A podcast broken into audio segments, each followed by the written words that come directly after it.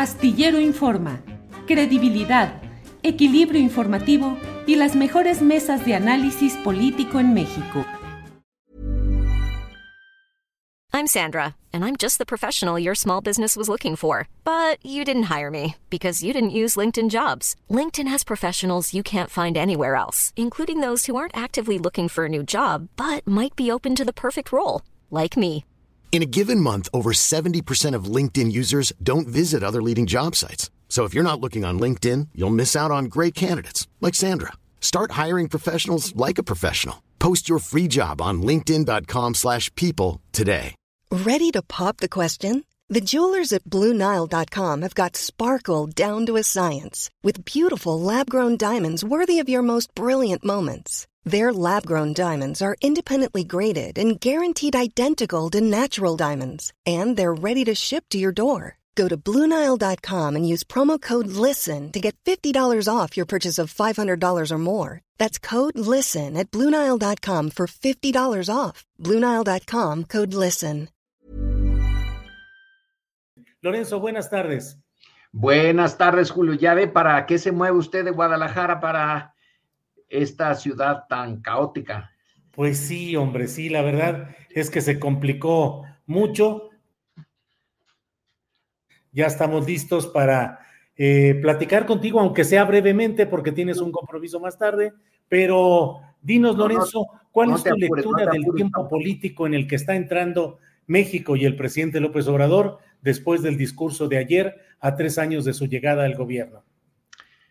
Bueno, el discurso de ayer eh, de medio gobierno, no hay eh, ninguna sorpresa.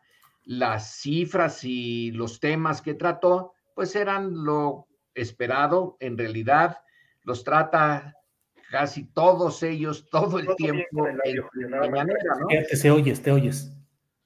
Adelante, Lorenzo. Sí, eh, los trata en la mañanera y por lo tanto sin sorpresa, pero sí vale la pena eh, subrayar algunos de esos aspectos y no son eh, en maya o, cosas por el estilo, sino algunas eh, afirmaciones de carácter eh, político. ¿Me ¿Está oyendo bien? Sí, sí, te estoy escuchando bien, Lorenzo. Gracias. Quizá la que más me llamó la atención, no me sorprendió, pero me llamó la atención que eh, dijera claramente que su gobierno es de izquierda Sí. y reclamara a sus colaboradores de manera muy general que no se queden en el justo medio aristotélico, sino que se vayan hacia la izquierda. En realidad sí es como eh, señalaba Aristóteles. Él dice que el justo medio es el, eh, a la larga, el sitio adecuado para un, eh, un alma inteligente, un individuo inteligente, pero cuando está en condiciones extremas, hay que irse, hay que intentar irse al otro extremo para llegar al justo medio. Es una buena eh, receta hecha hace más de dos mil años. Entonces, el sistema político mexicano había prohijado un régimen que realmente está muy a la derecha en sus manifestaciones materiales. La principal es la concentración del ingreso por un lado y la concentración de la pobreza por el otro. Eh, son dos de las caras de la derecha. Entonces, lanzarse hacia la izquierda, en vez de quedarse en el centro, quizá a la larga lleve al justo medio. Al, eh, ya que no va a cambiar el sistema capitalista en el que se está desarrollando nuestra política, no es ese eh, el eh, tema de Andrés Manuel. Su visión, por lo que se entiende de su discurso, es una sociedad eh, más justa, pero que admite, por ejemplo, el Tratado de Libre Comercio, que es la, una de las esencias de, pues, del neoliberalismo que heredó. Pues sí. Ahora, Lorenzo, eso que dices del discurso aristotélico, izquierda, y luego regresar al medio, quiere decir que aunque se declare izquierda, en el fondo la realidad nos va a regresar al centro? Eh, no nos va a regresar, todavía estamos casi en la derecha. Eh, va a llevarnos a una, eh, en caso de seguir, ¿eh? porque acordémonos, estamos a la mitad del sexenio y ya nada más le quedan tres años y cambiar esto requiere Dios y ayuda, porque fueron muchos años, han sido en cierto sentido desde la época colonial, ha sido un sistema creado para que los pocos logren extraer eh, riqueza abundante de los muchos y se mantenga así. Entonces, el intentar irse hacia la izquierda cuando hay tal cantidad de intereses creados, no creo que nos lleve eh, hacia esa izquierda em, eh, total, completa, sino que va a ir eh, moviendo el extremo derecho en el que estamos, pues quizá hacia el centro, pero la voluntad política, según nos lo dijo ayer eh, el presidente, es echar toda la carga, toda la fuerza hacia la izquierda. No nos dijo que fuera aristotélico y que estuviera pensando en el justo medio, pero nosotros así lo podemos interpretar. Bueno, al menos yo sí eh, lo interpreto. Por más esfuerzos que se hagan, eh, los Slim seguirán siendo los Slim y los Salinas Pliego ahí, se, ahí estarán. Quizá vayan a tener que pagar más impuestos y estén bastante mm, molestos por esto y por el discurso, porque es un discurso que los deslegitima. Yo creo que también quieren sentirse muy legítimos, eh, pagar pocos impuestos, sentirse muy legítimos. Y aquí hay una eh, situación en donde las dos cosas les están fallando, pero no van a dejar de estar en el centro de la eh, estructura económica de México y con todas las características del capitalismo. El mercado es muy bueno para darle, para favorecer a los que ya favorece. Claro. dejar de lado a los que ya dejó de lado. Lorenzo, tal vez eh, el análisis tenga que ser muy crudo, pero en esta realidad, con el tiempo político que falta, con la presencia de los Slim, los Baileres, los Salinas Pliego, los Larrea, que también ya están de vuelta en las cercanías de Palacio, eh, la esperanza de cambio que se tuvo en 2018 no llegará a su fin, es decir, no se materializará en 2024. Bueno, es que depende de cuál sea tu esperanza. No hay una lo que ofreció el presidente, lo que ofreció el candidato y presidente. Bueno, el, presidente no ofreció cambiar de sistema económico. Nunca fue por ese camino. La izquierda en eh, el siglo XXI, en particular en el caso de México, pero yo diría que en general, ya no es una izquierda comprometida con las posiciones del Partido Comunista o de las diferentes escuelas marxistas eh, que dominaron en, los, en el siglo pasado. Es una izquierda que no tiene una, unas tablas de la ley, un catecismo. Ya es muy laxa Quizá lo único que la, que la mantiene a la izquierda y que une a todos es la idea de un sistema menos brutal, de concentración menos brutal de la riqueza y de una búsqueda de un Estado que con el apoyo, el apoyo electoral democrático, no el apoyo del ejército rojo ni de cosas por el estilo, sino el apoyo eh, de las urnas, que no siempre es muy fuerte, llevar al gobierno a transformar el régimen. Pero hoy mismo, ahorita en lo que acaban de, acabas de, poner de la entrevista mañanera de hoy de Andrés Manuel, él mismo dice que el gobierno, que incluso la oficina de la presidencia estaba, eh, bueno, dijo él, burocratizada en el mejor de los casos. O sea que con un instrumento malo, que es el gobierno, porque no tiene el control del gobierno más que parcialmente, cambiar la naturaleza de un régimen que se instaló hace ya mucho tiempo, el eh, capitalismo salvaje mexicano, eh, quizá se le puede localizar ya muy bien en la industria minera mexicana eh, de fines del siglo XVIII. Y cambiarlo hacerlo lo que por naturaleza no es, más humano, más eh, con mayor deseo de aligerar la carga de quienes tienen que trabajar, de los que producen la plusvalía.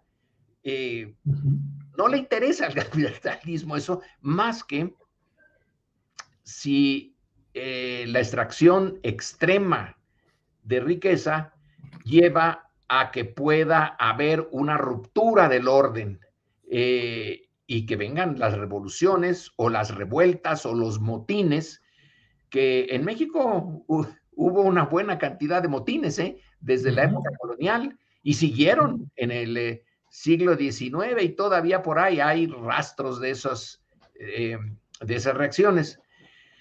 Entonces, ese capitalismo, pues no, no, por sí mismo no va a llevar a ningún una parte eh, justa. Entonces, es el gobierno el que tiene que intervenir allí.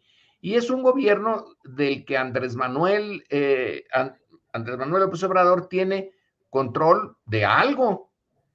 Pero imagínate, eh, parte del gobierno es el sistema judicial. Y para transformar ese sistema judicial, ¿Habrá o no habrá entonces cuarta transformación, que es eh, la equivalencia de la independencia, la reforma o la revolución? Porque lo prometido fue la cuarta transformación. No, pues sí está viendo la cuarta transformación, pero tampoco la independencia no, no llevó a, a un mexicano normal de principios del siglo XIX que vivía en la Sierra de Puebla, la independencia no le significó ninguna transformación, apenitas unas cositas chiquitas. Incluso la revolución no son transformaciones radicales, no ha habido.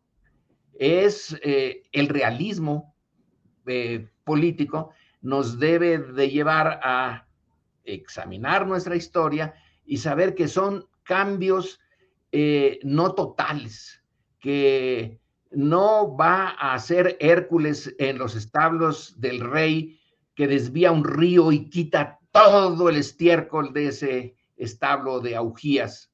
No hay ese río. El, estiércol sí, ese sí está, pero el río no está.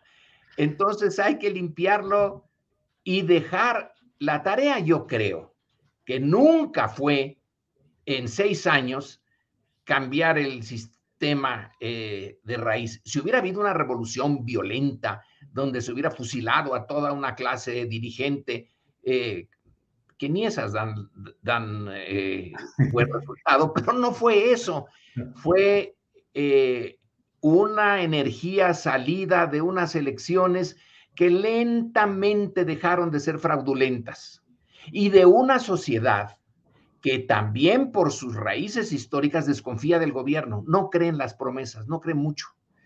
pero en fin, es un, no puede ser absolutamente incrédulo. Algo de entusiasmo se despierta y ese entusiasmo le da la energía para llenar el zócalo y para intentar, bueno, que los ricos paguen el impuesto que deben, pero no para hacer la reforma fiscal que debería de ir más a fondo.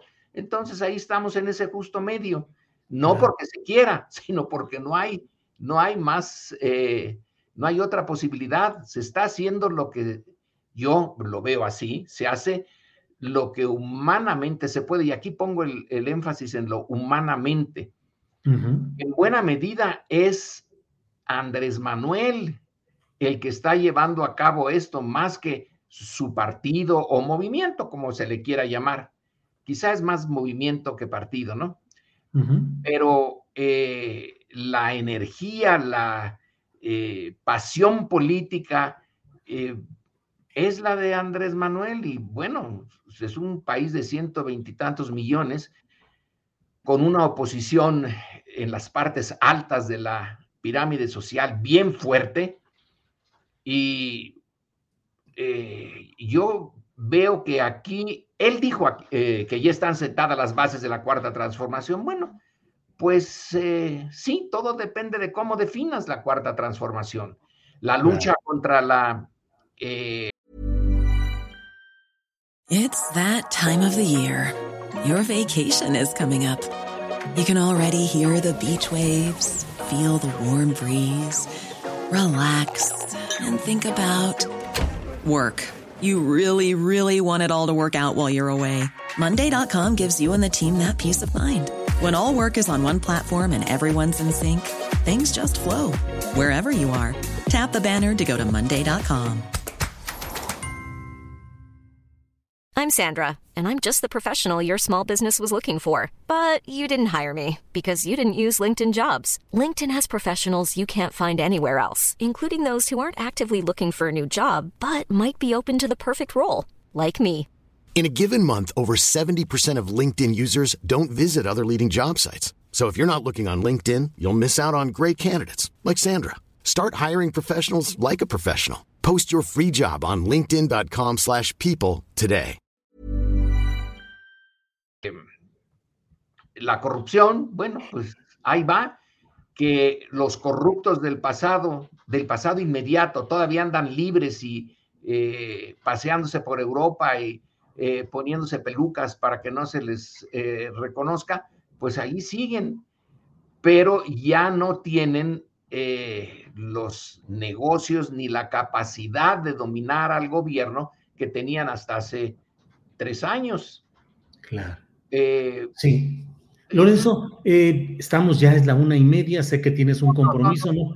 No sé si alcanzo a preguntarte sobre la, la revolución de las conciencias que es un concepto que ha señalado varias veces el presidente y que ayer dijo que tal vez sea lo más irreversible y lo más cercano a lo esencial. Pero yo me pregunto si en términos políticos de veras se puede descansar en algo como es la revolución de las conciencias y si de veras se ha logrado.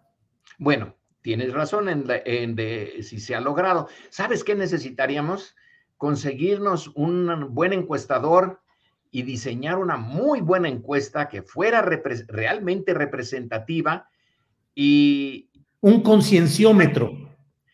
Sí, y, preguntar eh, sobre este punto, que es el punto central de Andrés Manuel. ¿En qué medida un gobierno que desde que nos encontramos con Europa se ha desarrollado en una esfera muy lejana a la esfera donde está la vida cotidiana del grueso de los mexicanos, hasta qué punto se ha logrado que ese grueso de los mexicanos bajen la esfera del gobierno o la esfera del gobierno se baje hasta ellos y llegue el momento en que lo consideren algo propio, no algo ajeno.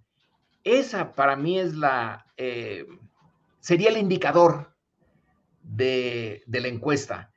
¿Lo considera usted ajeno? Habría que diseñar las preguntas bien para, porque decirle así de buenas a primeras es ajeno, pues a lo mejor no se entiende exactamente, pero los indicadores de qué tan ajeno ven al poder, al poder a nivel de municipio, al nivel estatal y al nivel federal.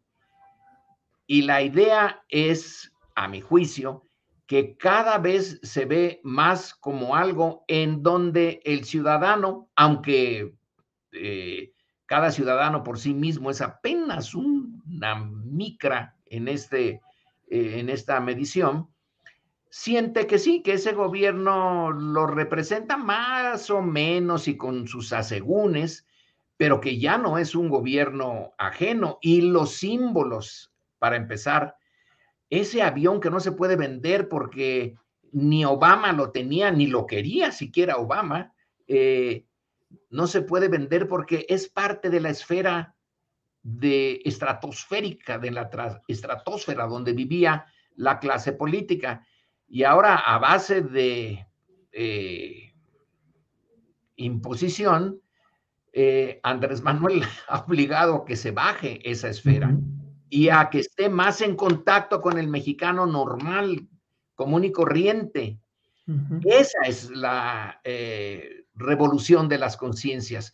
No es eh, un catecismo que de repente diga yo creo en esta divinidad, ¿no? La revoluciona en función de que la realidad mm, la ve más o menos eh, comprensible, cercana, y no piensa, caramba, esto del gobierno es algo tan ajeno a mí que más me vale ni pensar en ello. Desde luego no tengo ninguna posibilidad de influir y solamente pidiéndole a la suerte que algún día el señor gobernador o el señor presidente se acuerde de este humilde siervo y dé algunas órdenes para que pueda tener algún beneficio. Ahora y, se le juzga y se le juzga durísimo. Eh, por lo que nos eh, dicen los medios de información, incluyendo este astillero. Incluyendo este astillero, luego muy astillado. Pero en fin, Lorenzo. Oye, Lorenzo, ayer decía el presidente eh, una exhortación a no zigzaguear, a no contradecirse, mantenerse, anclarse en la izquierda y no quedarse en el centro. Yo nada más eh, te pido tu opinión. Marcelo Ebrard fue dirigente del partido del Centro Democrático y fue parte de la filosofía de Manuel Camacho y de él, el Centro Democrático. Y Claudia Sheinbaum es lo más anclado a la izquierda, creo yo, dentro del gabinete del presidente López Obrador. ¿Le encuentras sentido a estos señalamientos y a estos equiparamientos que te digo? Julio, estás, eh, ¿sabes qué me parece que estás haciendo? Como cuando eh, eh, se hacía kremlinología en eh, la mera época dura de la Guerra Fría. Y entonces desde afuera se decía, vean ustedes esta fotografía del presidium. ¿Quién está más cercano a Stalin? ¿Cuántos metros separan a fulano y cuántos centímetros separan a Perengano de el líder? Entonces quiere decir que quien tiene eh, ahí la vara alta en ese círculo cerrado eh, del dictador es fulano. Y bueno, los kremlinólogos, eh, yo todavía los vi en, funcionando algunos en la Universidad de Chicago, sí, hacían cálculos. ¿Y le atinaban? Pues ya ni me acuerdo. Porque aquí lo que te pregunto es, ¿Ebrard puede ser definido como alguien anclado en la izquierda? Mira, como no hay una definición de izquierda, eh, que eso es lo que irrita mucho a algunos de los que fueron eh, eh, militantes de, partidos que tenían su rigor, usted es de izquierda o si no lo expulsamos. Y usted se sabe de memoria el capítulo tal del capital, no, vámonos, para afuera. la izquierda ahora es muy digamos, eh, amplia. Alguien puede decir muy ambigua. Bueno, cualquiera de las dos cosas. El punto es que es muy gelatinoso ese campo. Alguien está anclado o no está anclado, depende de cómo eh, lo definas, depende de cómo, eh, cómo actúe, puesto que ya no hay dogmas, es su actuación en momentos como este se define por el apoyo a las políticas de Andrés Manuel o no. Bueno, los dos están apoyándolo. Eh, se, se ha movido como chinicuil en comal para conseguir las, eh, las vacunas, que era, es, es, es todavía uno de los puntos importantes para dar resultados, resultados prácticos. Y sí, eh, Claudia viene de una izquierda más, eh, digamos, eh, académica, más cerebral y más apegada a los eh, cánones tradicionales. Pero yo supongo que como ya no hay esa definición concreta, puede ser cualquiera de, de, los dos, depende de eso que también le gusta mucho a Andrés Manuel, decir que la incertidumbre, ¿no? En política, pues nadie sabe qué es lo que te va a pasar. Quizá dentro de un año, algo, una circunstancia excepcional llegue y ponga en, eh, eh, a prueba a ellos o a otro que pueda eh, salir. Tenemos una izquierda ambidiestra. Pues tenemos una izquierda, sí, yo la veo más útil que la otra.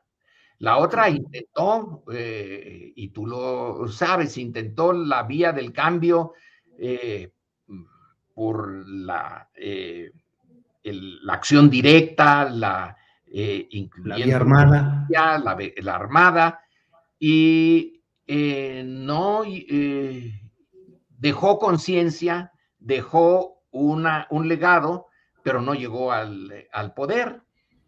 Esta llega al poder por la vía que supuestamente no, no era muy importante. ¿Cómo va a ser la vía electoral cuando la mayoría de los electores tienen una falsa conciencia? Entonces, esa falsa conciencia les lleva a una decisión electoral que es falsa y que lo que va a hacer es perder el tiempo. Ahora, eh, la situación de este momento es que quizá en esa vía de la elección, de, del poco a poco, de respetar, fíjate, respetar la constitución, pues si la constitución la hicieron, no la, bueno, en parte los, la izquierda de ese momento de 1916, eh, como Mújica, pero eh, la, finalmente la han modificado las derechas y tienes que respetar la constitución, tienes que respetar a una Suprema Corte que está eh, tradicionalmente, siempre ha ido en favor de los que tienen más eh, eh, posibilidades materiales, los sí. antes. Entonces, esa izquierda que tiene que respetar un marco legal que le ha servido muy bien a la derecha, bueno, pues tiene eh, que amoldarse a eso y no puede fusilar a, los eh, grandes capitalistas ni expropiarlos. Izquierda dentro de la Constitución, decía López Mateos. Pues esa es, eh, yo creo que esa es la... Ahora se hace lo que López Mateos dijo así en una frase rimbombante para salirse por peteneras y no, no hacer nada y eh, poder, eh, eh, en fin, seguir siendo el autoritario de, siempre, pero a lo mejor esa es, ese es el, ese es el límite, ser de izquierda dentro de una constitución que no hizo la izquierda enteramente. Se puede reivindicar, decir, sí, en el 16 había agentes de izquierda, insisto, el general Mújica ese sí tenía un conocimiento hasta teórico del socialismo y de las corrientes más avanzadas en, globales sobre qué era la izquierda. Pero quien la aplica en favor de la mayoría era el general Cárdenas, que no es precisamente eh, un conocedor de los textos eh, complicados de la izquierda de su época, sino es un conocedor de la realidad mexicana y dijo, bueno, pues qué tal si expropio lo del Valle del Yaqui. Oiga, pero no puede ser. Fíjese que nada más que los, eh, los este, eh, dueños son eh, pequeños propietarios norteamericanos y los ampara la ley y los ampara Estados Unidos y el, el embajador norteamericano dice que no lo haga, pues lo hago. y lo hizo. y así todo. Y así fue. Ahora no puede ahora está tratando de enfrentarse a las empresas eléctricas con apoyo de la, estas empresas de toda la derecha eh, mexicana. Y ya lo amenazaron, te vamos a acusar con Washington, ¿eh? O te estamos ya acusando y vas a ver lo que te va a pasar. Y tiene un montón de limitaciones. Claro. Eh, Lorenzo, podríamos seguir platicando mucho tiempo, siempre es intelectualmente muy delicioso platicar contigo, pero bueno, sé que hay actividades por realizar. Te agradezco mucho la amabilidad de acompañarnos esta tarde de contratiempos viajeros, pero gracias Lorenzo, muy amable. Ya ves, se hubiera quedado en Guadalajara, ahí está la FIL. Ahí está, sí, sí.